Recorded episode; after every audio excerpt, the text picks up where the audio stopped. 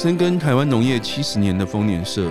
丰年及乡间小路杂志和农传媒，串联产地到餐桌，关心生产生态和生活。欢迎收听宝岛庆丰年。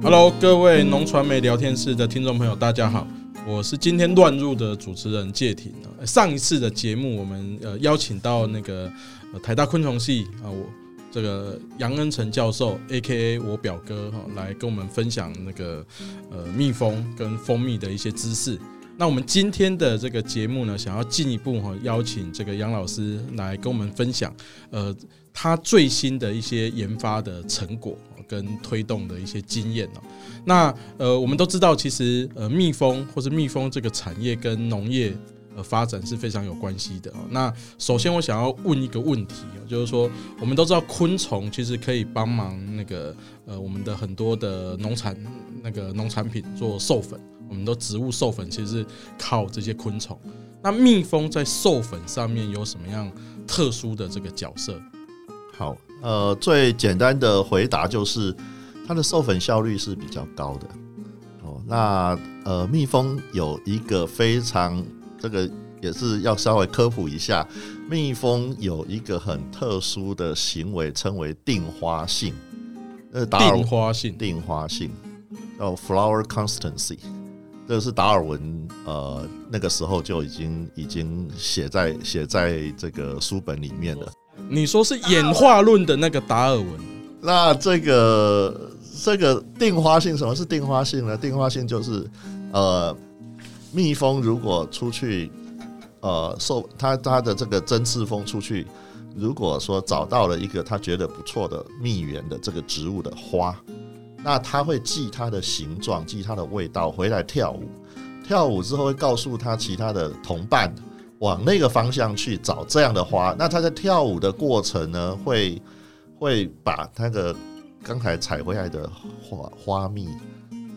给那个其他的同伴在旁边旁边围观的这些这些蜜蜂呢去闻，所以他们出去的时候，除了他这个找的这个方向，他往那个方向去飞啊，那飞了多远的距离，他们其实也会靠这个舞蹈去告诉他。那到了那边之后，他也会去找这个花。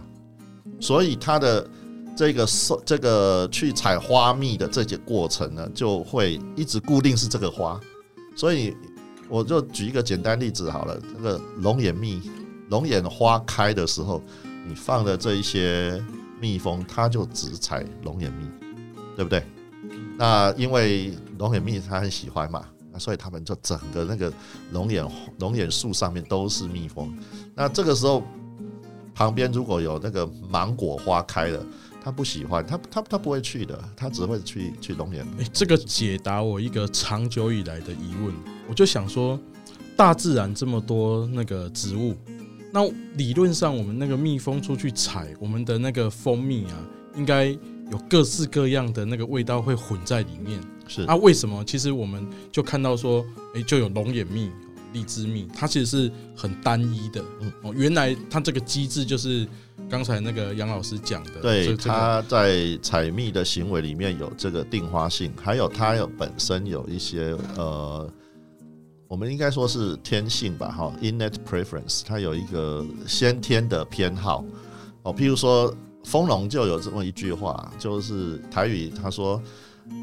芳啊啦，上山啊花，今年。”林荫比都都不好啊，因为他比较喜欢一个调味啊，他没有，他不喜欢酸呀，酸呀会，他不喜欢甩啊，所以甩啊的那个那个授粉事实上是用苍蝇嘛，哎，所以表示说今天如果他本来不喜欢，可他就必须他必须得去，那表示那一年的龙龙眼蜜龙眼花就没有蜜，没有蜜。哦，原来是这样子啊！所以我们在很多的那种中南部，我们看到很多温室啊，啊，会有一些农民就是会摆个蜂箱，也不止温室啊，有些其实是在开放式的这种呃果园，他们其实也会摆个蜂箱，啊，其实就是利用蜜蜂这样子的一个会去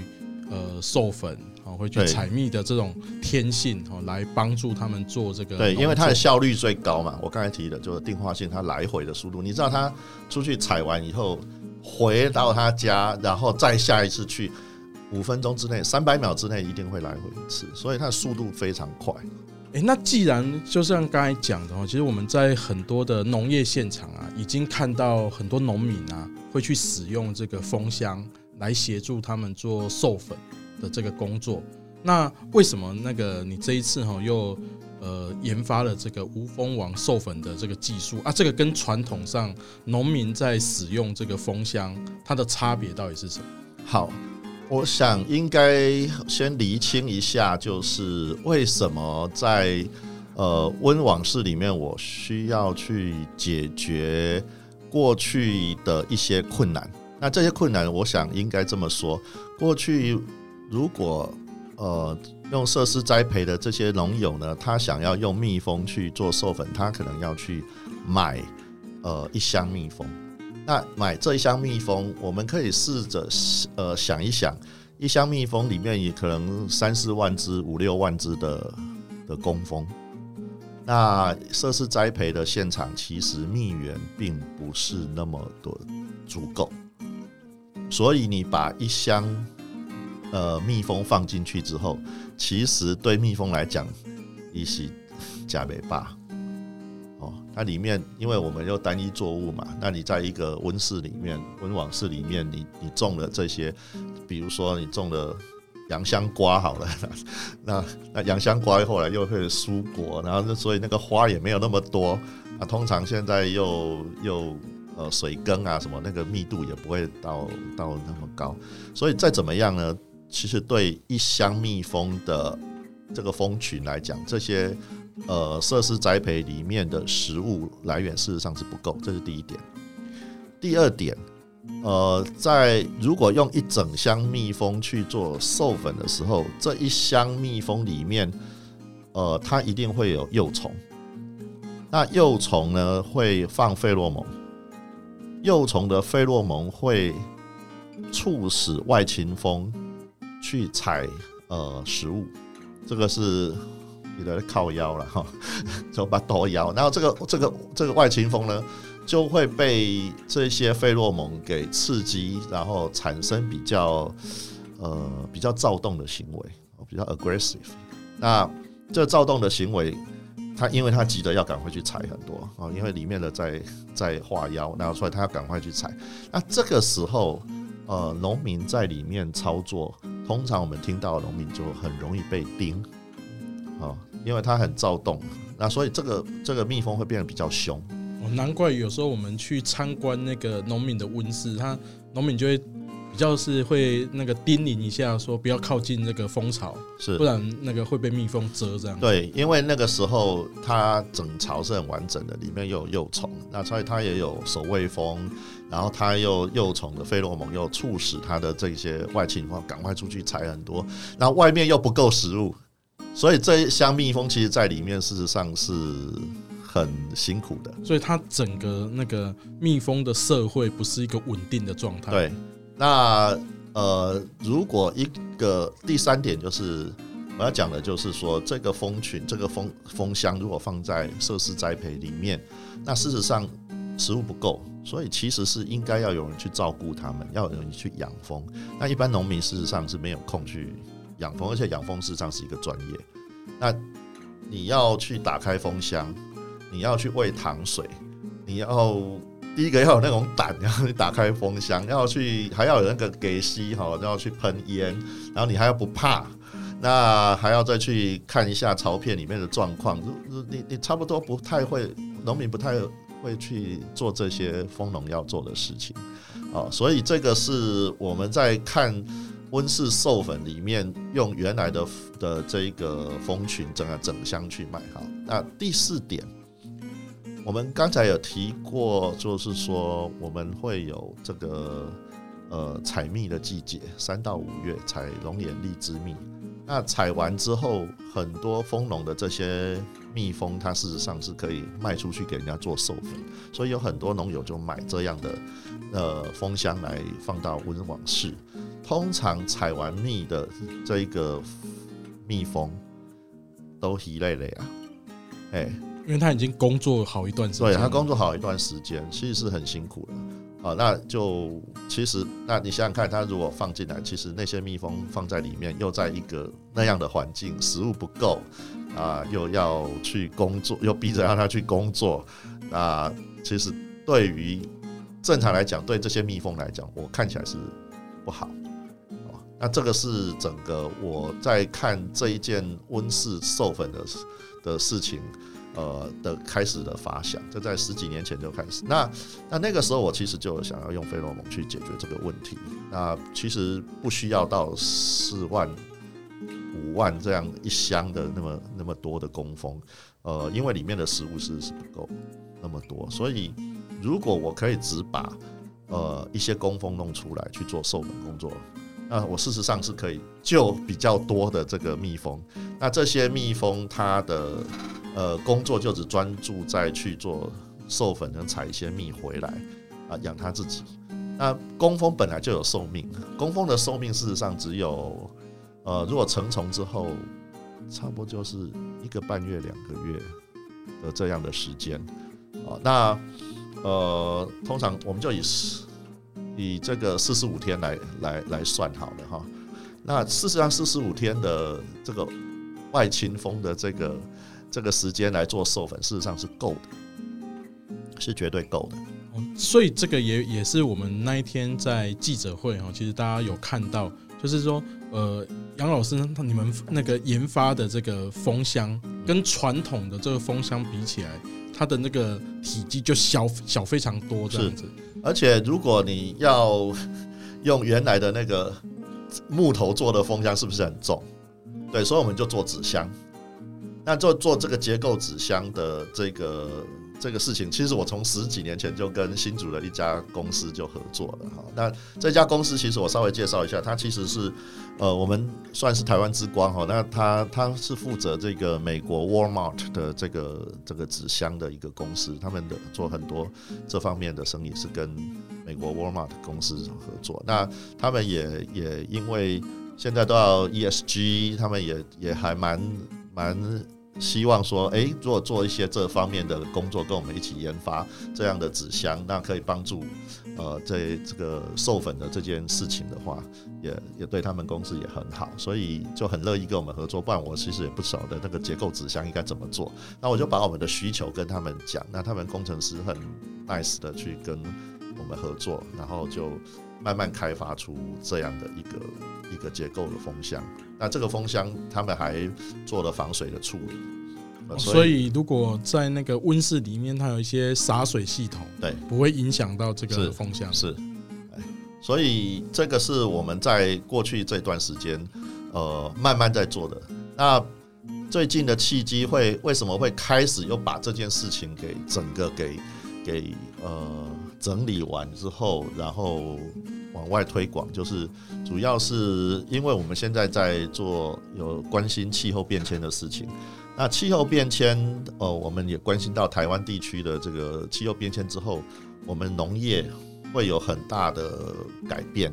尤其是现在的地形地貌，还有栽种区，还有栽作植物的种类，可能现在在这边种火龙果，未来就不是在这边种火龙果这些。那呃，整个看起来。我们研究的成果，其实整个看起来，未来像我们台湾这样的地方，呃，农业可还是会走到设施栽培里面去。哦，那设施栽培当然我们知道可以防防止一些病虫害啦，那当然也你防止了害虫，那当然这个益虫也进不去了哈，所以受粉蜂也进不去，所以就更加深了我要把这个事情给给给整理出来。那整理出来以后就呃。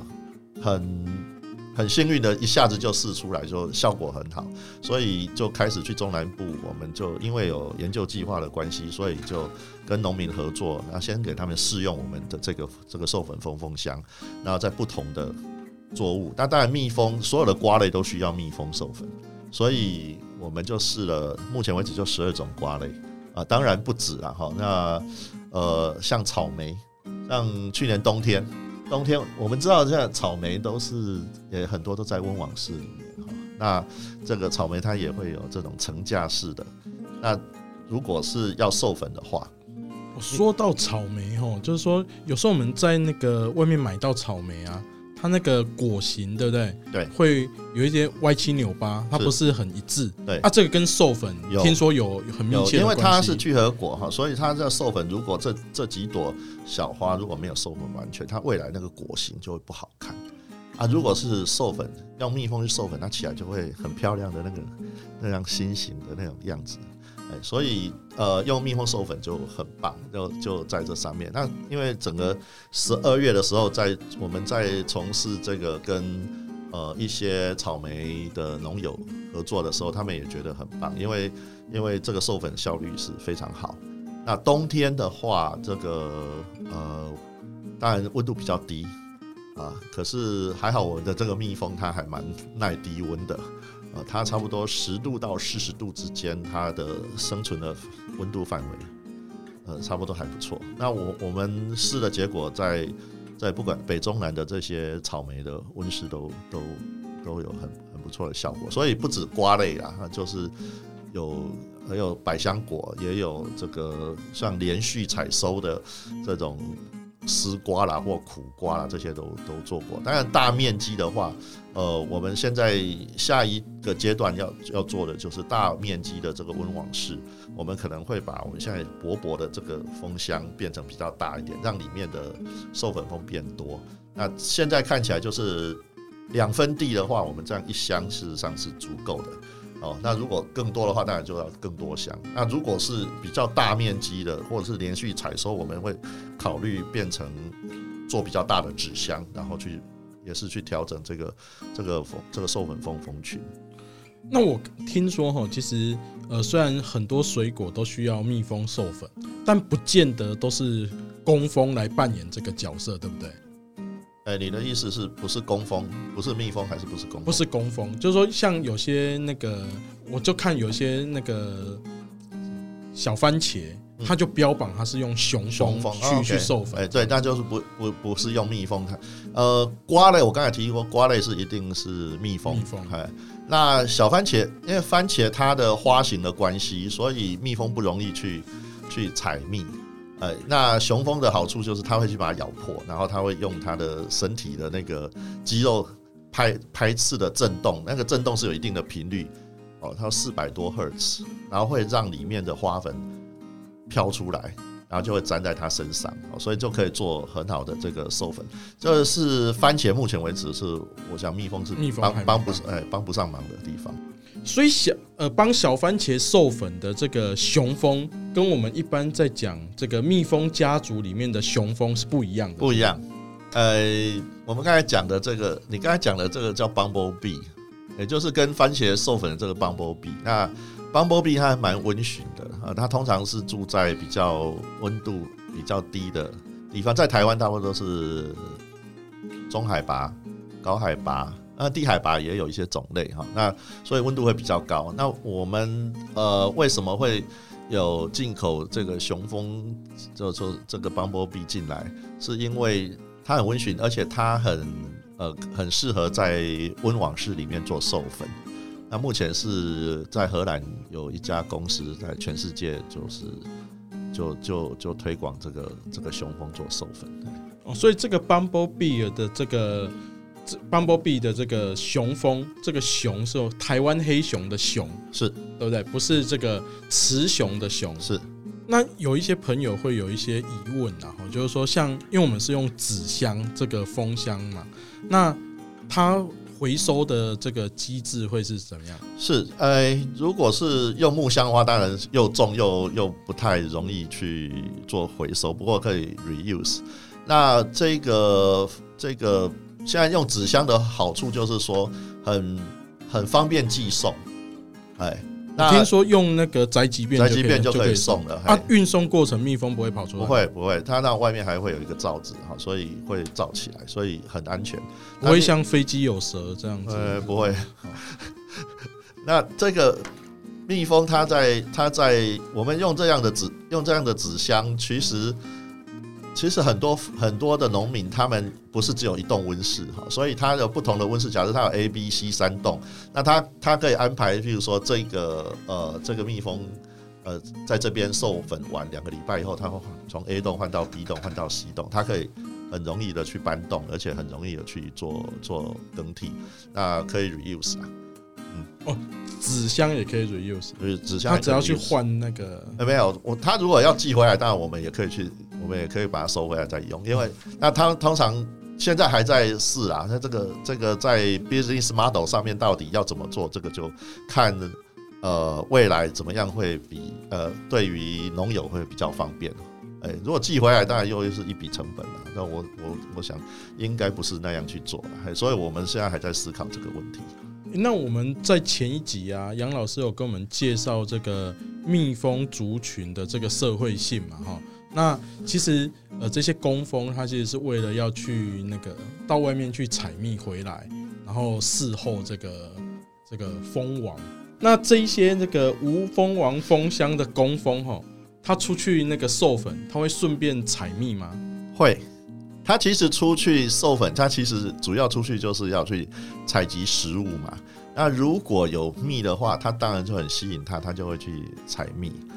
那所以买这个就是无蜂王蜂箱的这个农友，他有可能一兼二狗，就是说呃一边帮他的作物授粉，那一方面也可以收一些蜜回来。对，可是那个蜜非常少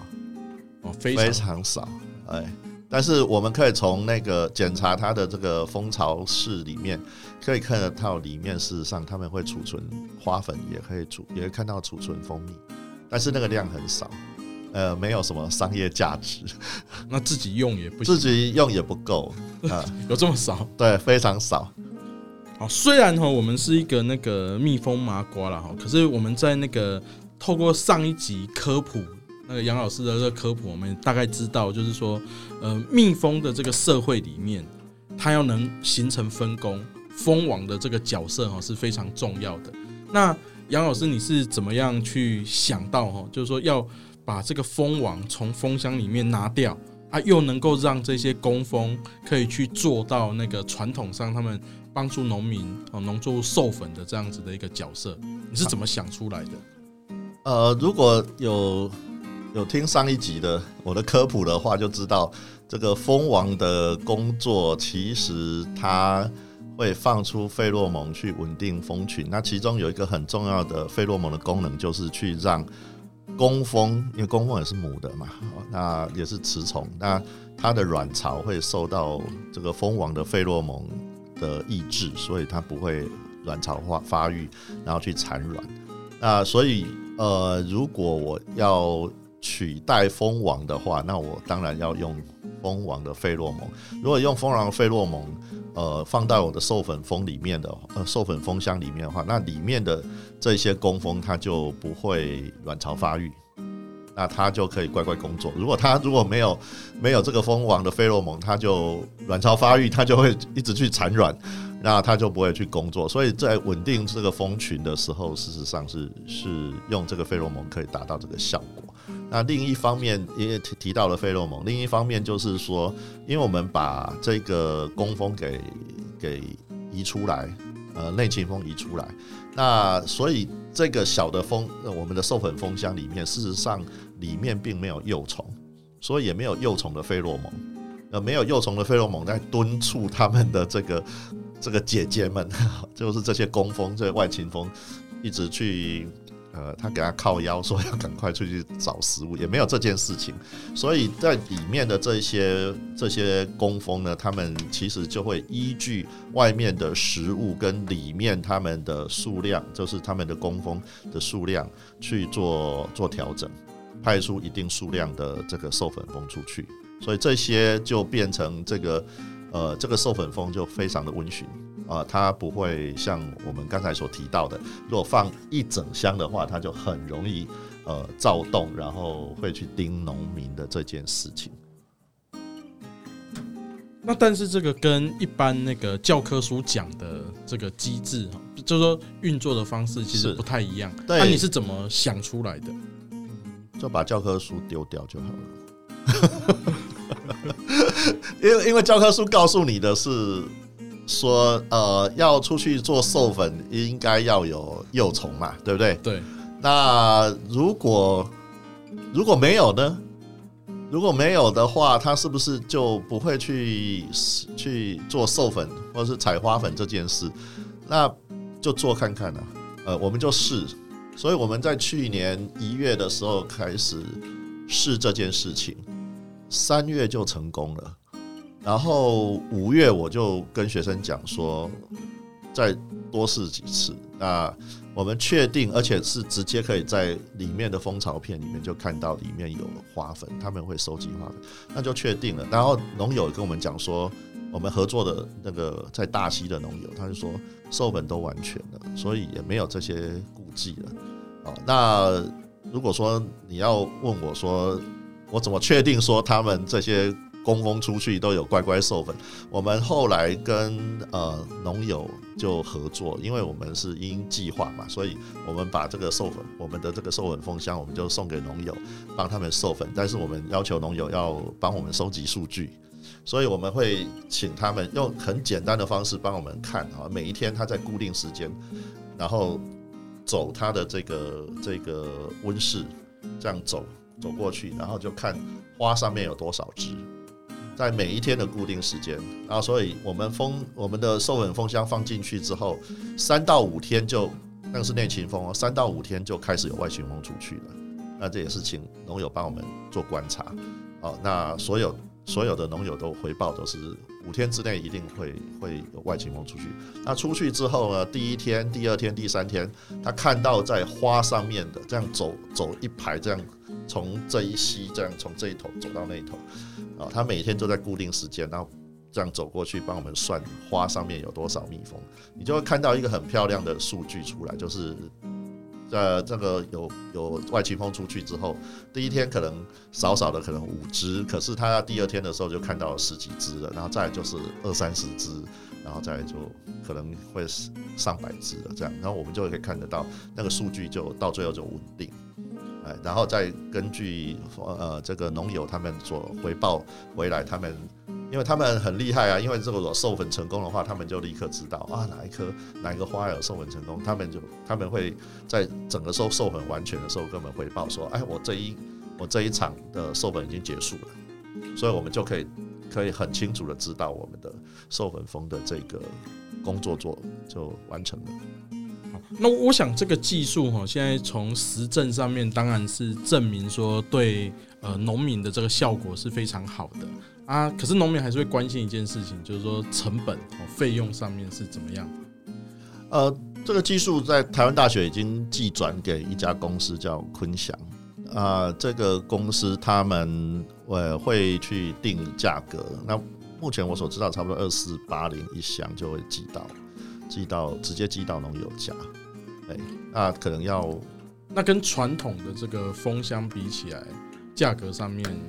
传统是这样，传统如果你在授粉，呃，在采龙眼蜜的季节三到五月，你事实上是买不到任何的蜜蜂，因为蜂农要把他们的蜜蜂拿去做。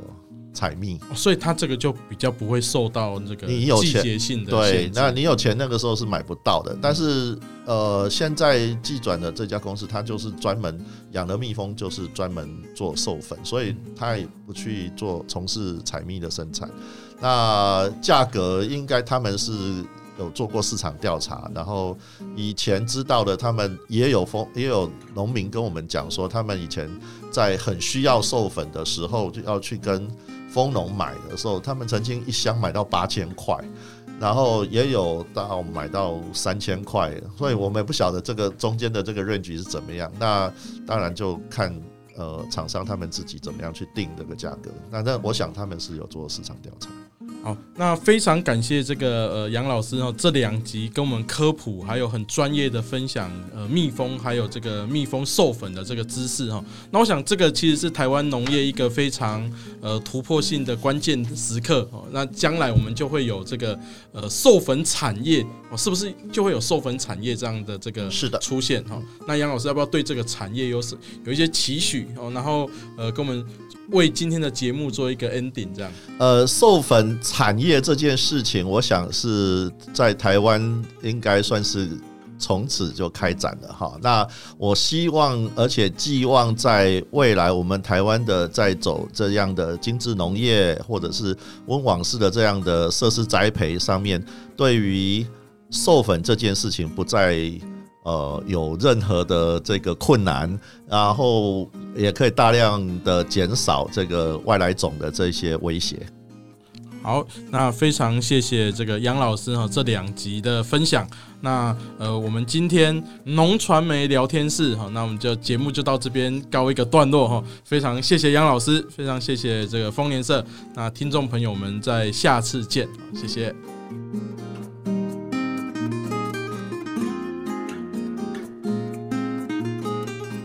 感谢您喜欢我们的节目，欢迎帮我们点赞和分享。或留言给我们宝贵的意见，以及随时关注农传媒网站，获得最及时专业的农业资讯。宝岛庆丰年，我们下集再会。